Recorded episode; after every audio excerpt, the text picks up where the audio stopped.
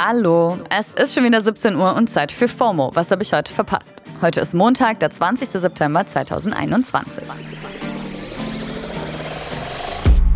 Diese Woche bin ich wieder hier. Mein Name ist Dana Sarin und heute geht es um Rizos Zerstörungstrilogie Part 3, Hashtag Emmy So White und neue Emojis.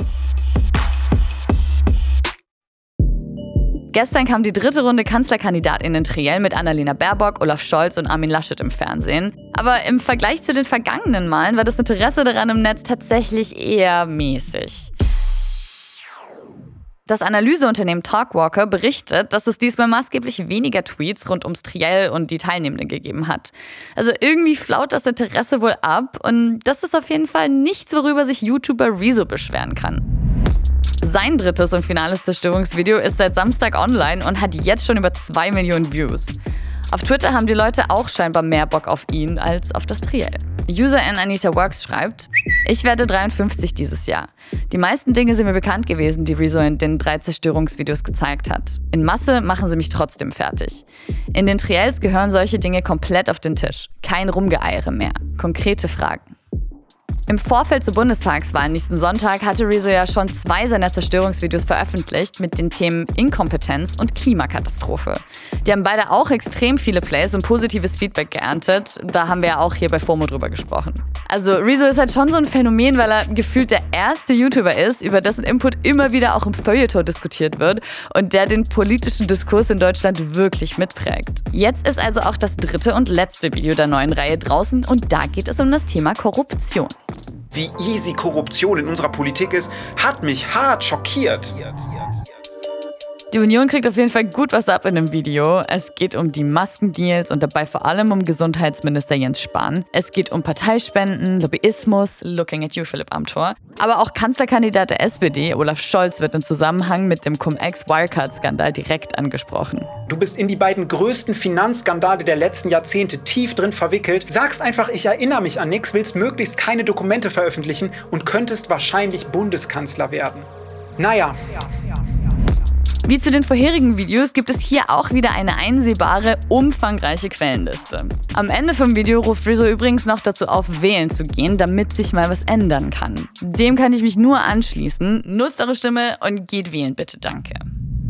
Gewählt wurden jetzt auch die GewinnerInnen der Emmys zum 73. Mal in LA. Und bevor ich meinen Senf dazu gebe, habe ich den sehr kompetenten Marvin Wichert mal gefragt, was seine Highlights dieses Jahr so waren.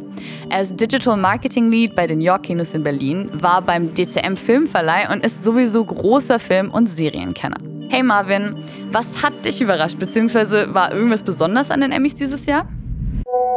Die größte Überraschung bei den Emmys dieses Jahr ist eigentlich, wie wenig Überraschungen es wirklich gibt.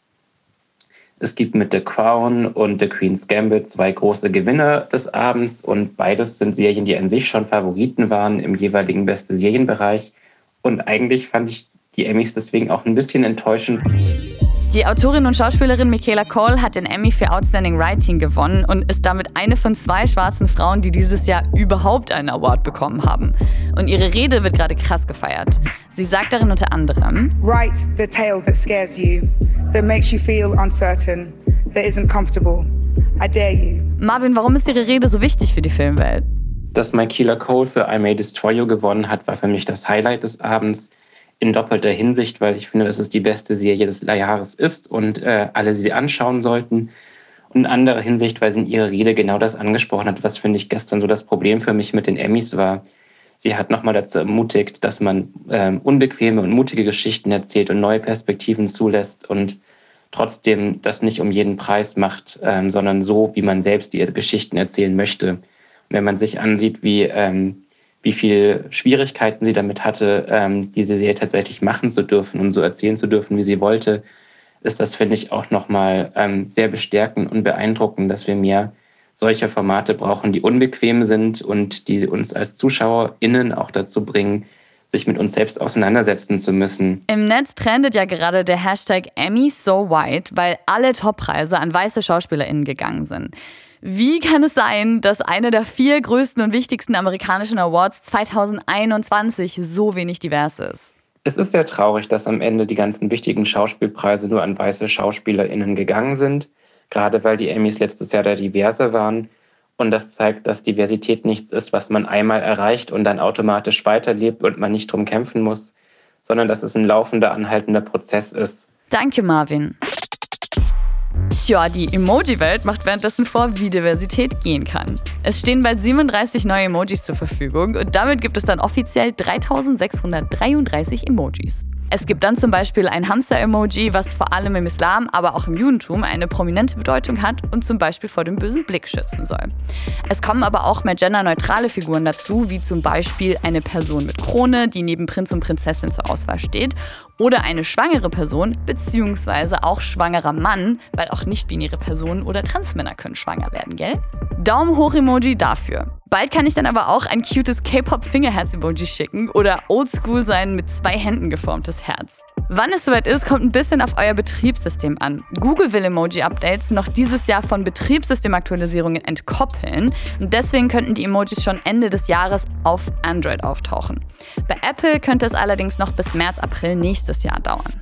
Auf die nächste FOMO-Folge müsst ihr aber natürlich nicht so lange warten. Das war's für heute mit FOMO und wir hören uns schon morgen wieder hier auf Spotify. FOMO ist eine Produktion von Spotify Studios in Zusammenarbeit mit ACB Stories.